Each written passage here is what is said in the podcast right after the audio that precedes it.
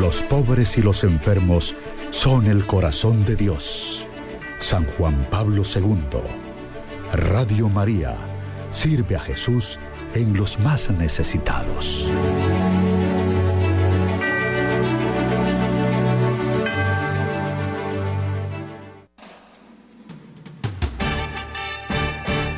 Presentamos Notas Eclesiales. La entrevista, la noticia, la crónica, el acontecimiento y la realidad de la Iglesia en Colombia y en el mundo. Bienvenidos.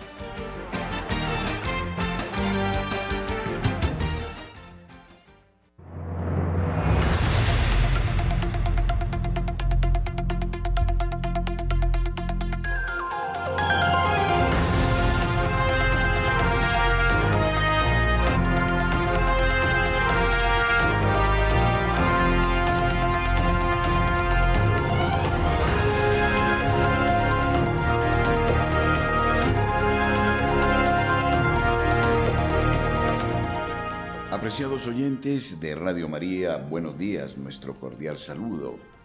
Presentamos a ustedes eh, los hechos de interés, los acontecimientos que se han sucedido en el mundo, los momentos fundamentales en la vida de la Iglesia en Colombia y en eh, todo el planeta.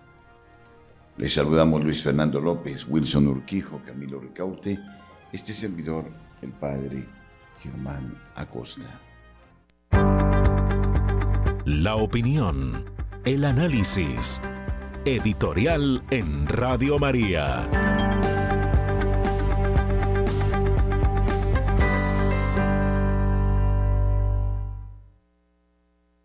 No es fácil entender en este mes de junio que concluye, mes dedicado al orgullo gay, las contradicciones de un mundo incluyente que para definirse tal tiene que tornarse en un mundo excluyente.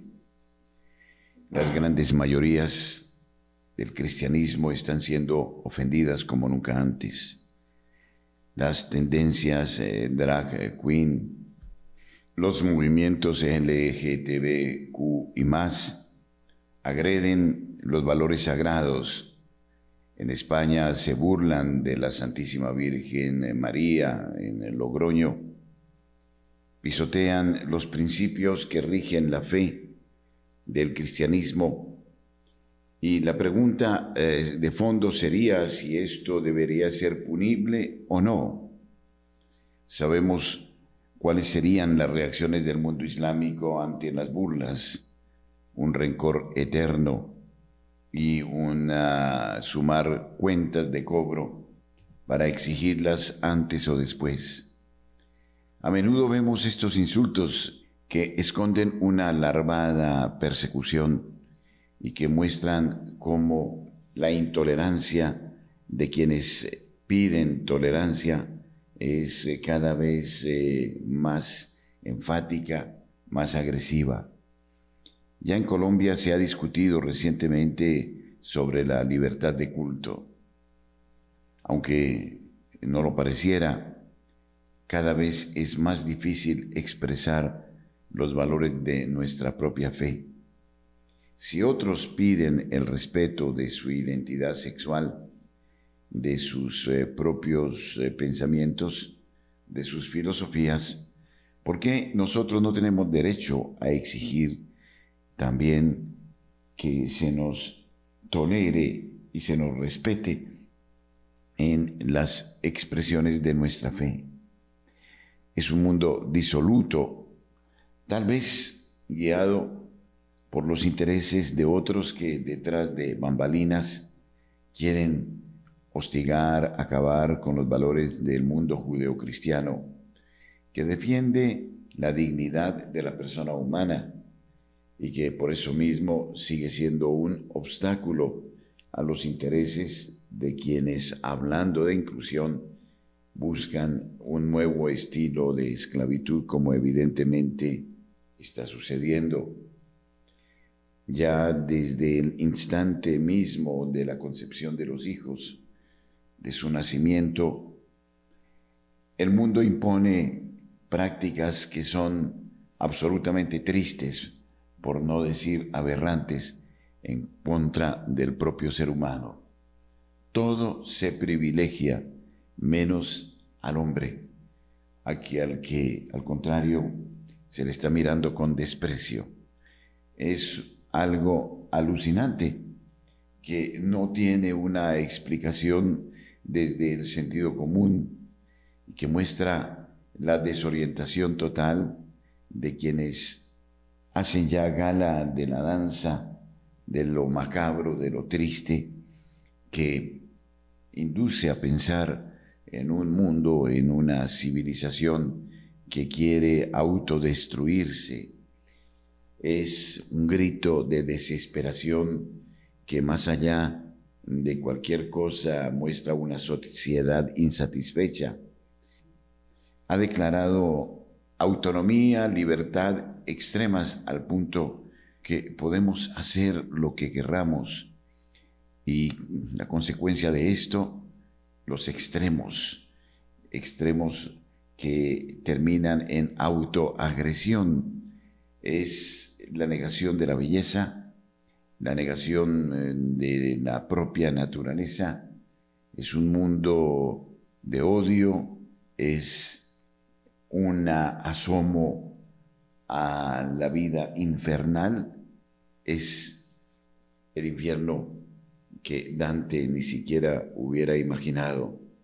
Estamos ante eso, estamos ante el asedio en algunos lugares por los grupos yihadistas, como sucede en África, en el Medio Oriente y en otros lugares por estas ideologías que hoy se han tornado en moda y que anuncian un ser humano distinto, una caricatura de la auténtica dignidad de la persona y por ende un mundo triste en el que se tolera por parte incluso de los estados eh, la actitud de transigencia y de extroversión de lo anormal, de lo miserable que proclama ya el apóstol Pablo en el primer capítulo de la carta a los romanos y que se enfurece ante cualquier expresión de la tradición de la belleza, de la estética, de los principios morales que deben calificar la auténtica vida cristiana. Esta es la realidad que tristemente nos muestra un escenario que es antipático y que mm, termina en la muerte, en la agresión, en la violencia, tolerada por los partidos que en aras de sus propios beneficios transigen ante estas cosas que mostraron eh, escenas de grosería, de blasfemia contra Dios, contra los valores cristianos y que hoy nos duelen en el alma. Es el fruto de un mes que mm, denuncia una aparente exclusión de ciertas ideologías. El cristianismo no asume como tal, sin embargo el cristianismo es hoy el punto de mira para esto.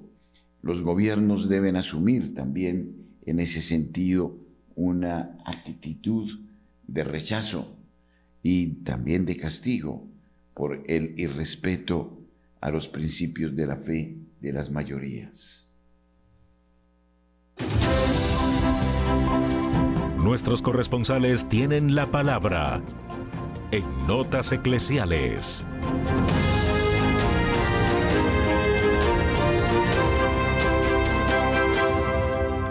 A las 8 de la mañana, 12 minutos, iniciamos la ronda informativa por Colombia. Iniciamos en la ciudad de Cartagena con Rosa Arrieta. Rosa, buenos días. Buenos días, buenos días a toda la amable audiencia de Radio María. La ambición es ese afán por tener más. Que se incentiva y se cultiva por la publicidad que como anillo al dedo enciende los motores para dejar que la tentación llegue y se manifieste como una necesidad insaciable de tener más, supuestamente para hacer más al tener más y, di, y que valer más. Y a través de imágenes propagandísticas y difusoras de contenido que incitan a la tentación, que son la verdadera idolatría, que debería ser atacada entre los enemigos de las imágenes religiosas que verdaderamente buscan conducir por el sendero de la gracia a las almas sedientas de sedientas de vida en abundancia espiritual y por lo tanto hacia la vida eterna para explicar a través de lo visible lo invisible que Dios ha creado. Pero cuando la pirámide de las necesidades, cada vez más insaciables para el hombre, son manipuladas por las imágenes y los mensajes para darle rienda suelta a los deseos que supuestamente son vendidos y comprados por muchos incautos a lo que le llaman al precio que sea porque la tentación se apodera de la mente y de los sentidos del individuo hasta obsesionarlo y crearle un espejismo de la realidad donde el tener al parecer lo vale todo. Y como siempre, la ocasión hace al ladrón y el padre de la mentira, que es el diablo, no desaprovecha ocasión de ayudarles a los que se dedican hacer su trabajo a través de mensajes e imágenes que llaman a la perdición y al, y al desenfreno de los sentidos desde un plan que funciona en la cabeza, pero a la hora de ejecutarlo todo da un giro contrario a lo planeado y es allí donde vienen las lamentaciones, los ay, ay. Y es que esto cuando sucede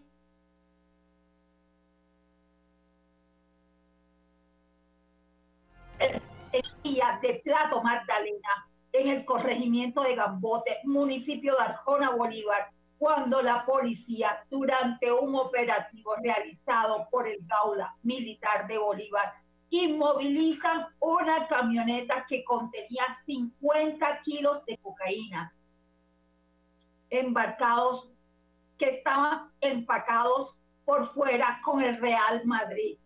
Y oh sorpresa, se llevaron cuando vieron que el, que el conductor que llevaba el cargamento era un uniformado que labora en el departamento de, de policía de Magdalena, identificado como Fernando Mendoza, con un tiempo de servicio de 17 años y 8 meses, lastimosamente tirados por la borda y además tenía el cargo de comandante del distrito tercero de la policía del municipio de Plato y se encontraba en su periodo de vacaciones, que lejos de estar disfrutando con su familia en casa o en la playa, con un bello paisaje de palmeras, tranquilo en el mar y la, y la perdi, y, y perdido con el sol en el en el horizonte de colores, con la barriga llena y el corazón contento, ahora tendrá que terminar las vacaciones encerrado en la oscuridad de cuatro paredes, con rejas y con la oscuridad que se aleja de la luz cuando cedes a la tentación que suscita la ambición y no te contentas con lo justo y necesario de cada día, como Jesús nos lo enseña a pedir en el Padre nuestro de cada día, en el Padre nuestro, y a no caer en la tentación del maligno. Muchas gracias. Para Notas Eclesiales les informó Rosa Rieta. Muchísimas gracias, Rosa. Nos vamos ahora a la ciudad de Bucaramanga. Nairo Salinas con la información. Nairo, buenos días. Muy buenos días para todos los oyentes de Radio María. Iniciamos contándoles que Bucaramanga, Bucaramanga se aproxima eh, a los 900 casos de dengue en lo recorrido en este año 2023, 34 casos de dengue semanales se están reportando en el área en Bucaramanga. Aunque la ciudad permanece en un estado de brote tipo 1, preocupa, eh, pues ya son 819 reportes los que se han recibido en, este eh, medio año.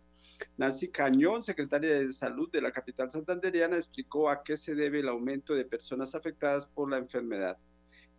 Abro comillas, dijo, es un, un, tema científico. Parece ser que cada cuatro o cinco años hay un pico de dengue que se presenta en el país. El último pico que tuvimos fue en el 2019 y este año se suponía que era un año endémico, dijo Cañón. En comparación al año anterior, es decir, en junio de 2022, el 2023 se reportan 650 casos más. Del total de casos, 470 corresponden a dengue sin signos de alarma y 344 a dengue con signos de alarma que han requerido atención en clínicas y hospitales. Cambiando de tema, les contamos que hasta el 30 de junio, es decir, el próximo viernes, se podrá reclamar el último bono de ingreso solidario del año 2022 todos los beneficiarios de ingreso solidario que no pudieron realizar el cobro de los ciclos 32 y 33 correspondientes a los meses de noviembre y diciembre del año 2022 tendrán la oportunidad de reclamar este beneficio antes de finalizar este mes. La alcaldía de Florida Blanca señaló que en su municipio 3.500 personas salieron favorecidas con este programa del gobierno nacional, de las cuales tan solo el, el 14% realizaron el cobro de estos dos últimos ciclos frente al 86% que aún no lo han hecho. Esa localidad, en esa localidad faltan 3.000 personas que no han reclamado los aportes de noviembre y diciembre del programa de ingreso solidario. En Florida existen 13 puntos de la perla para realizar el cobro. De igual manera, para quienes desean realizar el traslado de ciudad o departamento en el que reciben el pago de su bono, si informamos que el término venció el pasado 24 de junio. Importante recordar que el Gobierno Nacional realizó el último pago del programa durante los meses de noviembre y diciembre del 2022, según lo establecido por la Ley 2155 del 2021, y está en su etapa de cierre, por lo cual es importante que todos los beneficiarios que aún no han reclamado su beneficio puedan hacerlo de forma oportuna. Desde Bucaramanga y para Notas Eclesiales, Nairo Salinas Gamboa, feliz y bendecido día. Muchas gracias, Nairo. Regresamos a la costa caribe colombiana, esta vez en la ciudad de Barranquilla. Julio Giraldo con las noticias. Julio, buenos días. Muy buenos días a toda la amable audiencia de Radio María en Colombia y el exterior. Y esto es lo que hoy hace noticia en Barranquilla y la costa norte colombiana. El orden público en la ciudad de Barranquilla, sigue estando o sigue siendo titular de todos los medios de comunicación cada que amanece.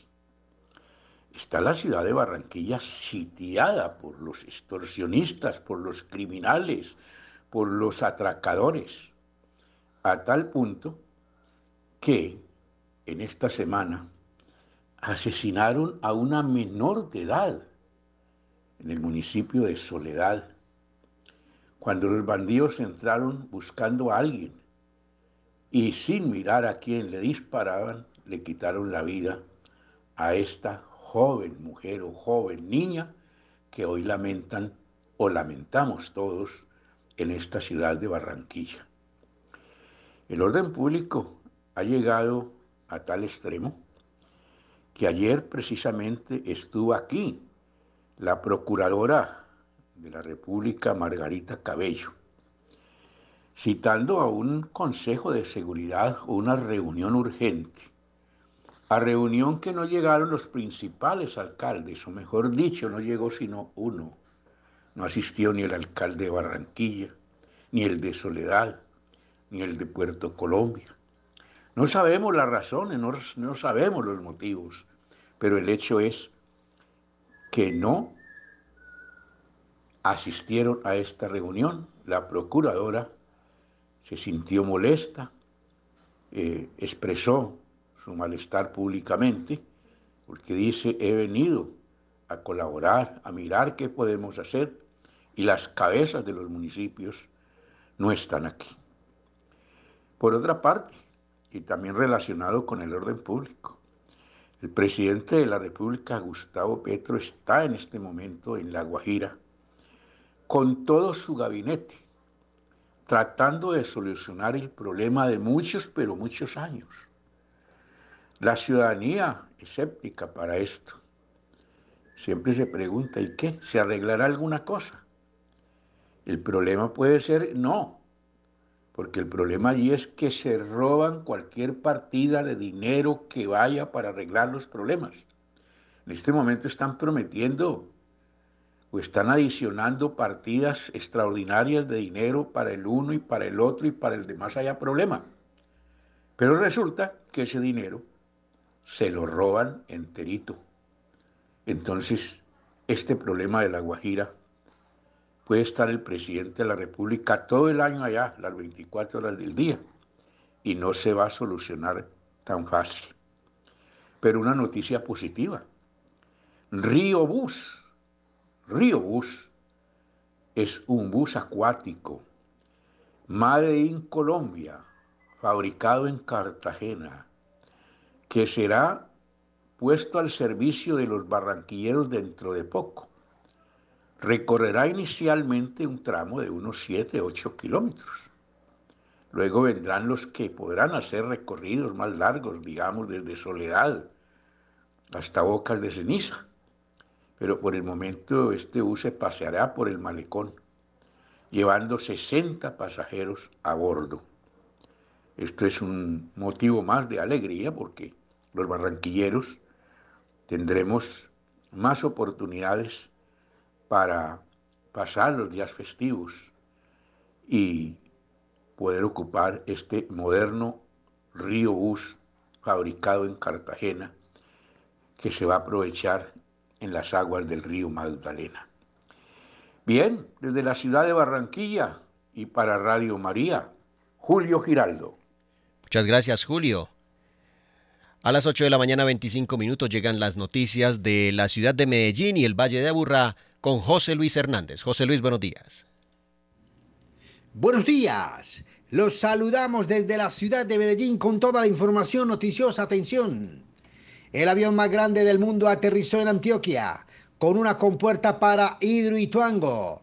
Durante las primeras horas de la mañana de este martes, aterrizó en el aeropuerto José María Córdoba de Río Negro el avión más grande del mundo, llevando consigo una de las compuertas que serán instaladas en las captaciones de Hidroituango. Se trata de un avión Antonov 124 que partió desde la ciudad de Zagreb, en Croacia, hace 72 horas y finalmente aterrizó en territorio antioqueño trayendo dicho mamparo, que será el primero de cuatro que serán instalados en la central en medio de los trabajos subacuáticos que allí se realizan. Según eh, precisó EPM, la aeronave realizó un recorrido de cerca de 19.000 kilómetros, teniendo que hacer escala en países como Irlanda, Islandia y Estados Unidos. Cabe recordar que los trabajos subacuáticos en Hidroituango comenzaron desde noviembre del 2021 y son claves para reducir el riesgo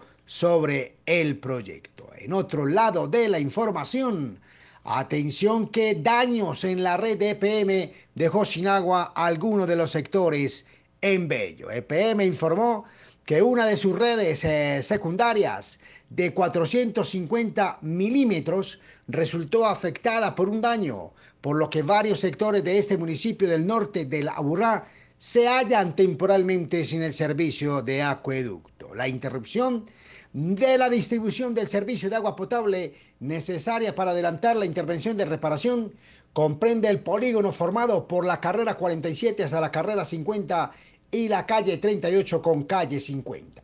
Mientras se normaliza el servicio, EPM suministrará agua potable a la comunidad a través de cuatro carro tanques ubicados en el Hospital Marco Fidel Suárez, en la calle 58 con carrera 57, en la diagonal 58 con calle 47 y en la diagonal 60 con calle 44. En Noticias de Iglesia, estamos invitando al encuentro arquidiocesano de coordinadores de catequesis ¿Cómo vamos? Evaluando lo que son los coordinadores de catequesis, la Delegación Arzobispal para la Catequesis invita en la parroquia El Sagrario, sábado primero de julio de 8 y 30 de la mañana a 12 meridiano. Recordamos, encuentro arquidiocesano de coordinadores de catequesis para evaluar ¿Cómo vamos? Amigos, ha sido toda la información desde la ciudad de Medellín. En la Bella Villa, su corresponsal José Luis Hernández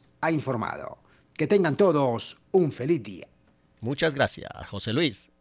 Nos vamos a la ciudad de Cali con Marta Borrero. Marta, buenos días. Hola, muy buenos días. Tengamos en cuenta las siguientes recomendaciones ante la llegada del fenómeno del niño en el Valle del Cauca. Este fenómeno podría generar altas olas de calor, sequías e incendios forestales.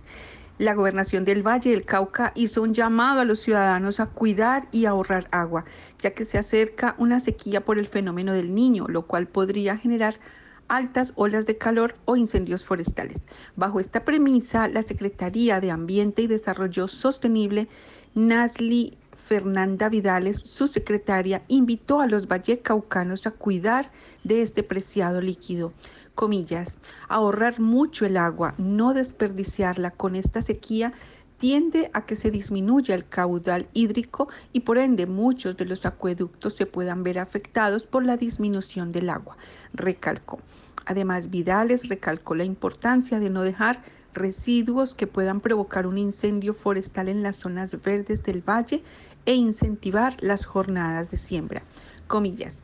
De esta forma podemos garantizar agua durante la sequía. Necesitamos que cada uno de nosotros contribuya con acciones que nos permitan mitigar las consecuencias. Recordemos que el agua es vida y que es un compromiso de todos garantizar que tengamos agua para el abastecimiento y consumo humano. De acuerdo con el Instituto de Hidrología, Meteorología y Estudios Ambientales, IDEAM, la variedad climática que caracteriza el fenómeno del niño consiste en aumentos de temperatura y disminución de lluvias en gran parte del territorio nacional, especialmente en la región pacífica.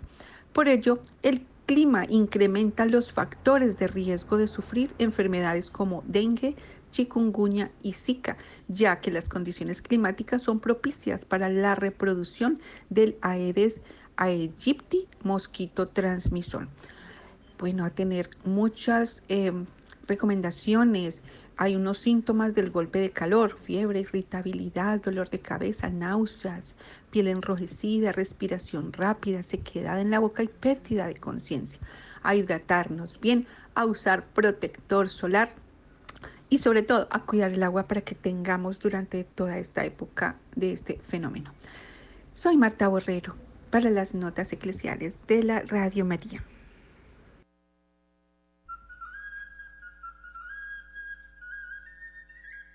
Hemos navegado iluminados con la luz del Espíritu Santo. Radio María es un himno, es un cántico, es la gracia de una presencia.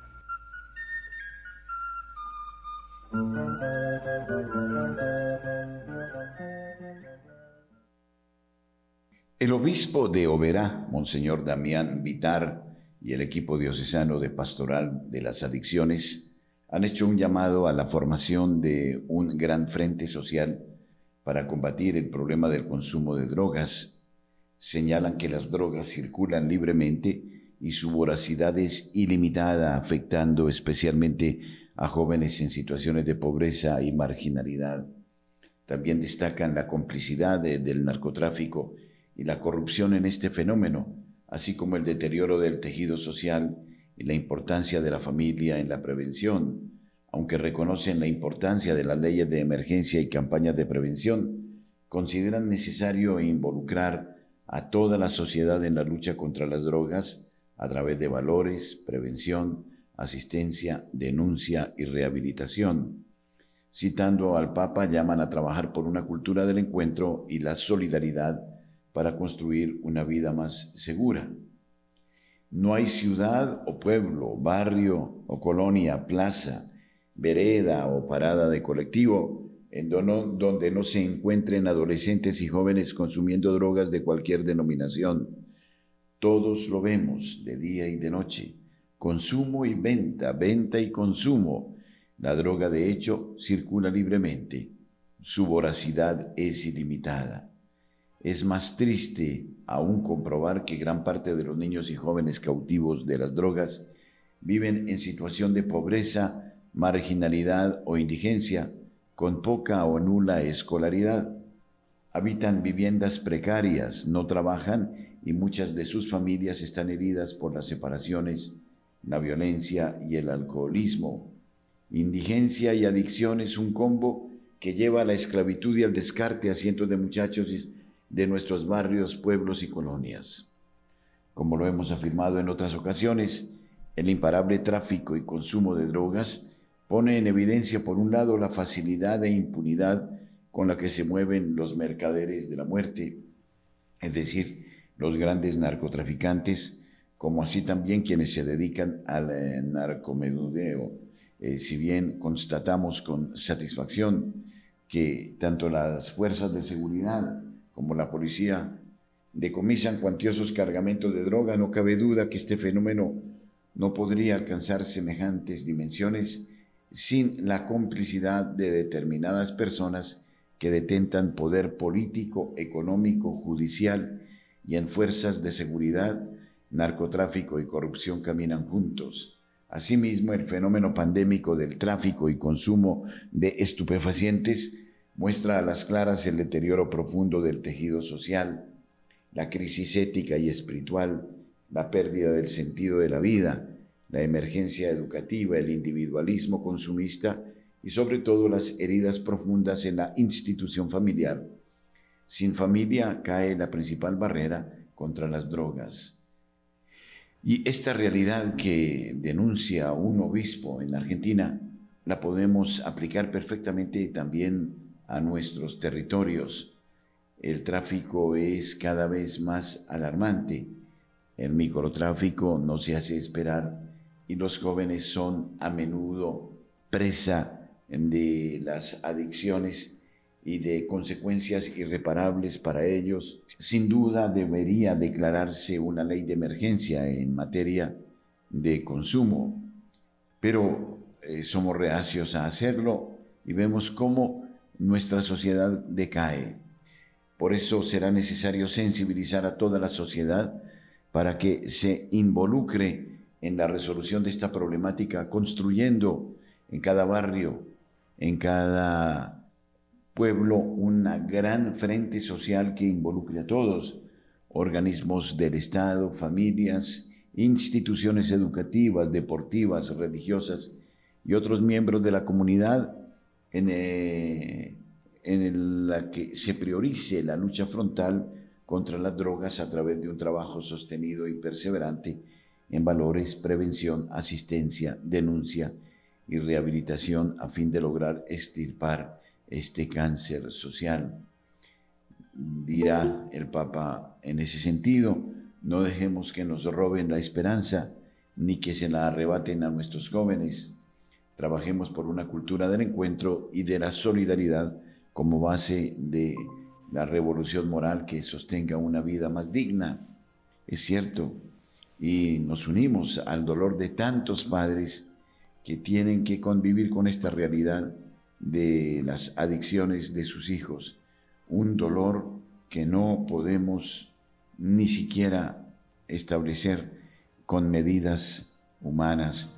Por eso será necesario que nos unamos frente a este flagelo.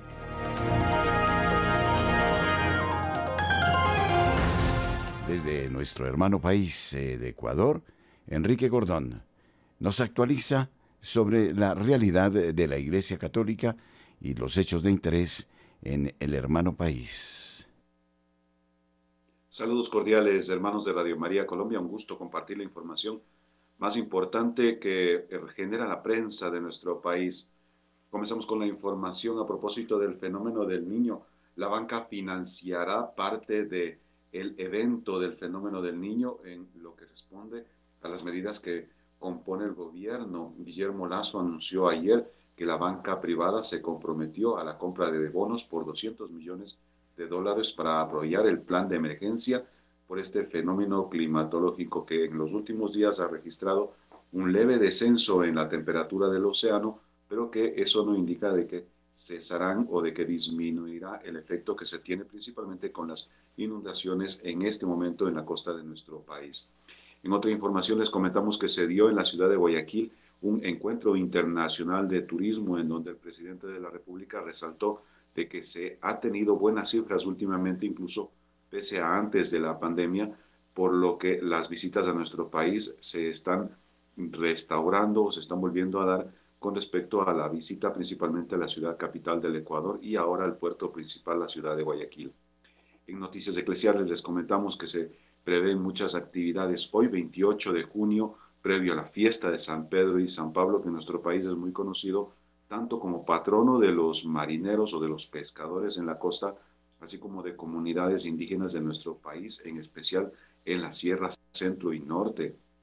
También en una noticia eclesial que resaltamos, les comentábamos en días anteriores de que el nuncio apostólico del Ecuador aprobó para nuestra radio por los 25 años de evangelización la realización de un año jubilar y estamos planificando las actividades con las que vamos a invitar a nuestros hermanos en diferentes lugares del país a participar de esta oportunidad de esta fiesta de Radio María por los 25 años del aniversario de Ecuador y con esta oportunidad que nos ha permitido de presentar las actividades para fortalecer la fe y la evangelización a propósito del año jubilar, principalmente considerando de que la misión de Radio María se dio con mucha intensidad, con mucha fe y espiritualidad en medio de la pandemia y por ello también nuestro objetivo de seguir en oración y en misión aquí en Radio María Ecuador.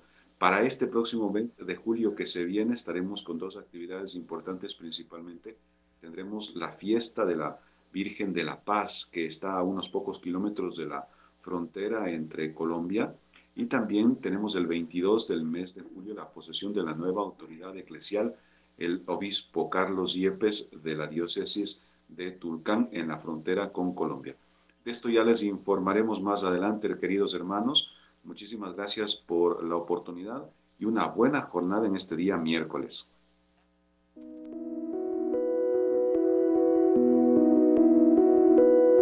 Somos Radio, somos Radio María.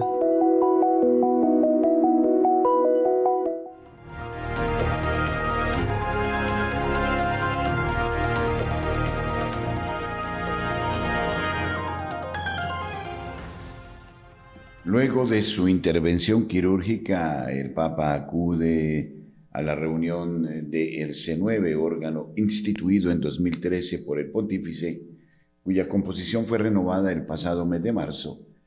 Se ha puesto en marcha hoy en el Vaticano esta reunión con la presencia del propio Papa. La última reunión del C9 se celebró los días 24 y 25 de abril, de nuevo en presencia del Papa junto a todos los miembros del Consejo y su secretario, Monseñor Marco Melino.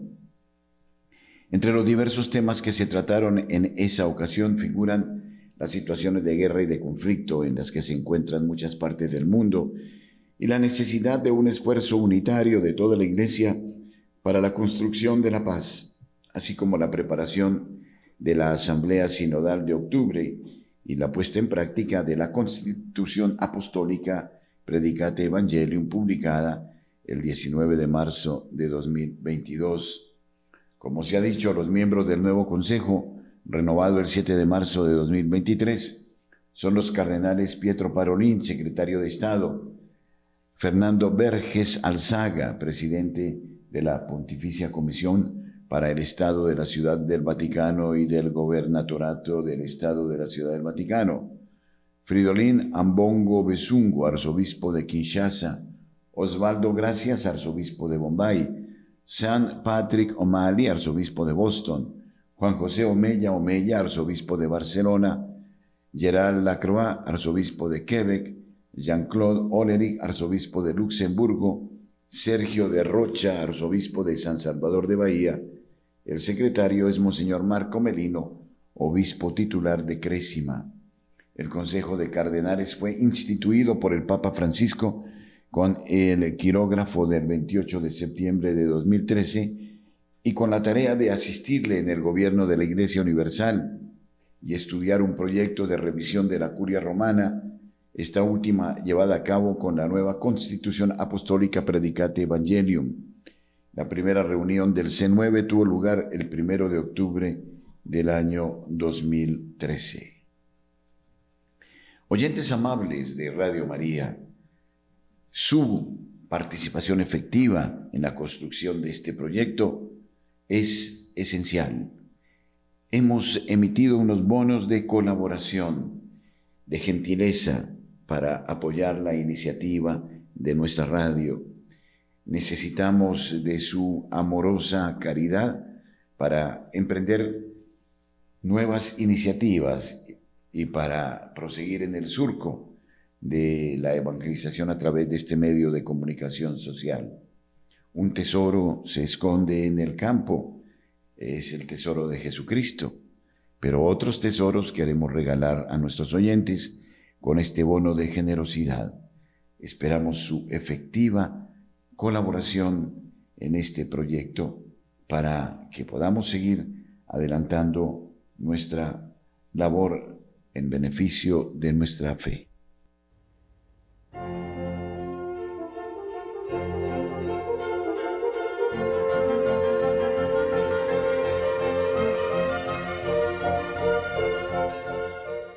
Hijos de un único Padre, hermanos unos de otros. Radio María de Colombia en el satélite.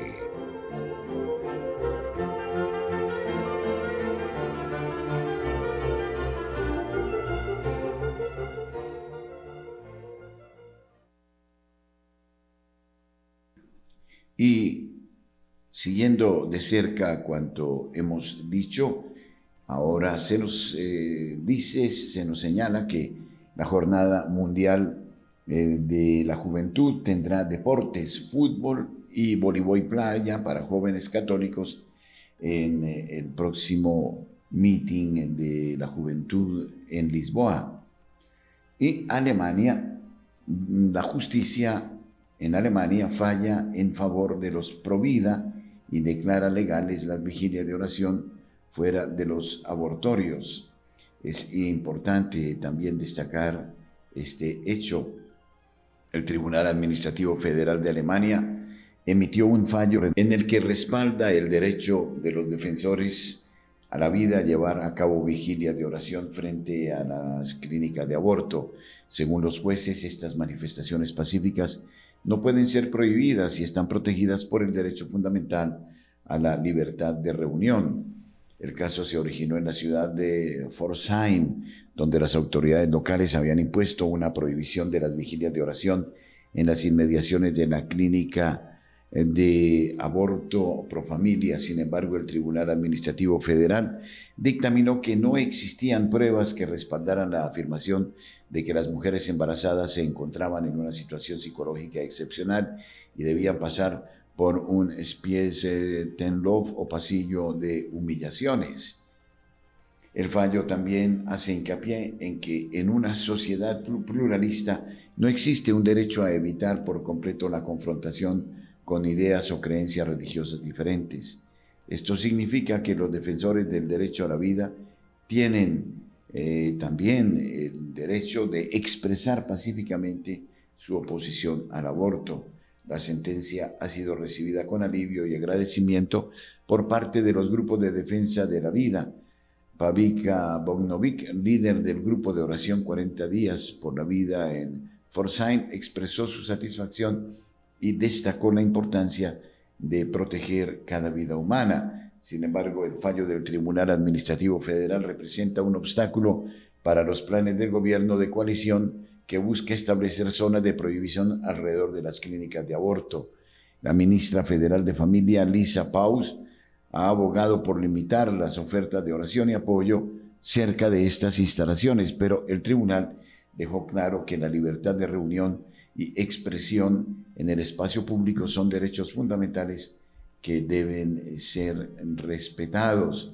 Es una noticia que destacamos eh, hoy y que mm, nos llena de esperanzas, medidas que parecen llevar a ciertos sectores del mundo a una reflexión eh, mucho más eh, seria sobre lo que eh, debe ser el camino del bien, de la verdad, del entendimiento. Y en otro orden de las noticias, en Asia, en Colombo, inflación del 80%, la gente vende muebles para comprar alimentos, pobreza en el mundo. Y en Allahabad, extremistas hindúes destrozan una sala multiusos de una comunidad. En Beijing, una ley sobre el patriotismo para promover la ideología comunista. En China, cuatro años y medio de prisión para el disidente Xie Wenfei, y Washington solicita reubicar 50.000 refugiados afganos en Filipinas. Manila se opone a esta medida. La, la situación de los afganos en el mundo, recordémoslo, sigue siendo de gran preocupación. Estados Unidos habla de reubicación temporal en otros países. El gobierno filipino aún no ha tomado una decisión, pero algunos senadores ya plantearon eh, sus dudas. Eh, la hermana del presidente expresó su temor de que algunos refugiados pudieran ser espías estadounidenses. Mientras tanto, los solicitantes de asilo que habían trabajado con el ejército estadounidense se encuentran varados en otros países donde muchas veces son perseguidos. Algunos funcionarios y políticos filipinos se opusieron a la solicitud de Washington de alojar temporalmente a unos 50.000 refugiados afganos antes de que sean transferidos a los Estados Unidos, aunque el acuerdo propuesto es de naturaleza humanitaria, no conllevará la admisión o acogida de refugiados afganos, anunció el Ministerio de Relaciones Exteriores. Y la situación en Rusia también preocupa al mundo el pasado fin de semana, todo parece indicar se intentó un golpe eh, de Estado contra Putin. Si se toman en cuenta los hechos de 1917 para comprender lo que ha ocurrido en las últimas horas en Moscú, resulta evidente que Putin no es Lenin ni Prigozhin es eh, Kornilov, pero la juxtaposición sugiere el comienzo de una nueva etapa si es que no toda una revolución en la Rusia en guerra contra el mundo. El mundo entero ha quedado en suspenso, comenzando por la misma Rusia, desde la noche del 23 de junio hasta la del día siguiente y quedó completamente eclipsada la obra en cartel de la contraofensiva ucraniana. Se puso en escena la espectacular marcha sobre Moscú, de Yevgeny Prigozhin y su orquesta de 25.000 músicos, como se denomina a los combatientes mercenarios del grupo, inspirado en el compositor alemán Wagner, autor de mitos que desatan instintos apocalípticos. Un siglo después de una marcha similar de Mussolini sobre la capital del Reino de Italia, la de Prigozhin ha tenido un rumbo y un desenlace completamente opuestos a los que dieron origen al fascismo. En efecto, las camisas negras encontraron muchos obstáculos en el camino de Milán a Roma, quedaron temporalmente detenidos en Perugia y parecía que no podían alcanzar su objetivo. Sin embargo, ayudado por protectores muy poderosos, el duce logró presentarse ante el rey y consiguió el gobierno de Italia servido en bandeja de plata. Los enormes rusos con eh, pasamontañas, en cambio, subieron tranquilamente a sus camionetas y recorrieron en un solo día los casi mil kilómetros que hay desde Rostov-sur-Don, base militar de la campaña rusa en Ucrania, donde fueron despedidos por multitudes exultantes hasta muy cerca de Moscú. Se detuvieron a 200 kilómetros antes, cerca de Tula, y después regresaron pacíficamente sin haber hecho absolutamente nada en medio de la tensión apocalíptica que ha sacudido a la opinión pública internacional por la posibilidad de que estallara una guerra civil en una de las mayores potencias nucleares, no hubo noticias de enfrentamientos armados, tiroteos o bombardeos, ni siquiera una escaramuza. Solo Como un hecho curioso se habló de que habían derribado un par de helicópteros, pero ni siquiera se molestaron en explicar dónde y por qué estaban volando. En vez de conquistar el Kremlin, Prigozhin fue indultado incluso antes de que comenzara un juicio por intento de golpe de Estado y se fue a Bielorrusia con su amigo Lukashenko, quien apareció de pronto para detener el golpista y mm, resultó ser un gran mediador después de 30 años en los que ni siquiera podía llevarse bien consigo mismo. Una parte de los músicos fue incorporado al ejército regular, otra se está tomando unas merecidas vacaciones y nadie tiene nada más que añadir al asunto. Todo en Rusia resulta ser un enigma.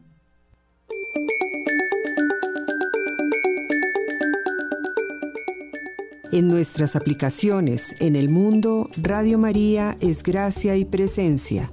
En Twitter, en Facebook, en YouTube, la Madre de Dios extiende su manto en todos los puntos del orbe.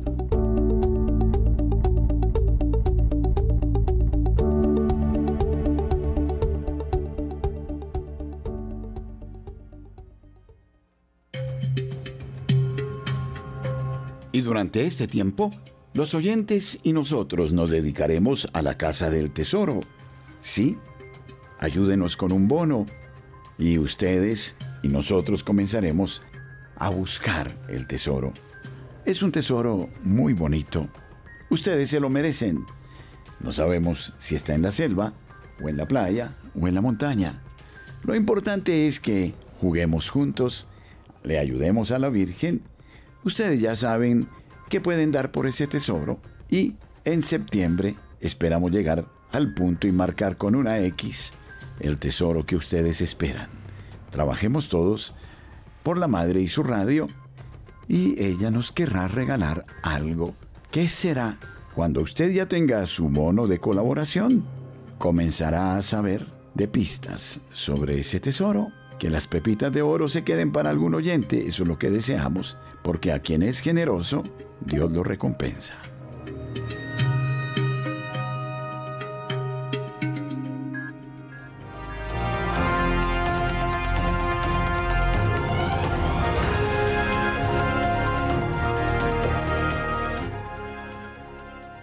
Los proyectos que se están ejecutando en Bogotá esperan ser entregados antes de finalizar la década. Mejorar la movilidad es la gran meta de las obras. Pero ¿cuáles serán las obras que en el año 2033 verá ya concluidas eh, la capital de la República? Se están ejecutando 25 obras eh, según el Instituto de Desarrollo Urbano IDU. Por ejemplo, las intervenciones en las vías alimentadoras del metro como la Avenida 68 y la Avenida Ciudad de Cali, que suman inversiones de más de 3,3 billones que permitirán que la primera línea del metro en Bogotá esté eh, lista en 2027 para entrar en operación inmediatamente en 2028. Entre otras obras eh, destaca la construcción de la avenida Ciudad de Cali, la extensión de la Caracas en el sur, la obra Laureano Gómez paralela a la vía férrea y que prolonga la avenida novena hasta la calle 193. Y por supuesto el controvertido corredor verde de la carrera séptima. Con eh, tanto escombro por la ciudad, los citadinos se preguntan cómo será Bogotá cuando todas las obras culminen. ¿Cómo será la ciudad en 10 años? Teniendo en cuenta que la mayoría de las obras están proyectadas a culminarse antes de 2030 hacia el año 2033, el ideal es que las 25 reportadas por el IDU estén entregadas.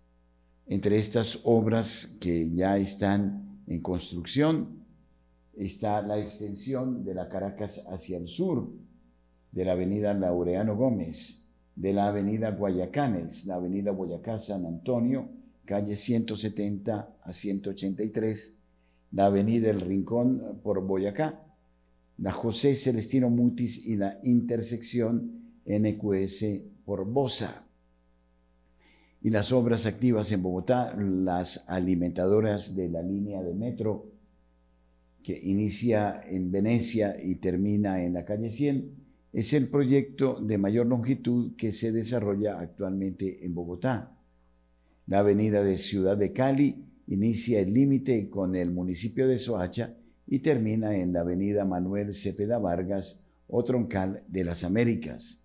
Según indica José Stalin Rojas, director del Observatorio de Movilidad de la Universidad Nacional, Bogotá se verá como una ciudad con cinco líneas de metro, con una red de bicirrutas totalmente conectada e integrada al sistema de transporte público y con varias avenidas y calles peatonalizadas en cada localidad con un área metropolitana conectada.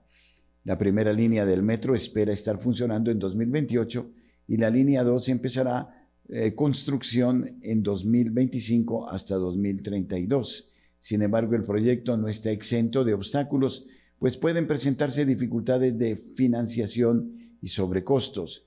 La cuestión es que la idea de un metro en Bogotá viene desde 1963 y hasta 2020 se empezó a construir como tal y es que esos posibles riesgos que enfrenta el sector, como el aumento de los costos de los insumos, son fantasmas que seguirán persiguiendo a las obras en Bogotá.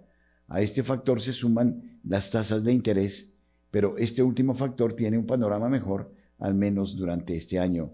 Juan Camilo Pardo, economista de Corfi Colombia, destaca que en 2022 el sector de obras civiles en Bogotá creció 95% a diferencia del sector a nivel nacional. A ustedes, apreciados oyentes, muchísimas gracias por habernos acompañado. Les invitamos a proseguir con nosotros en la habitual programación de Radio María.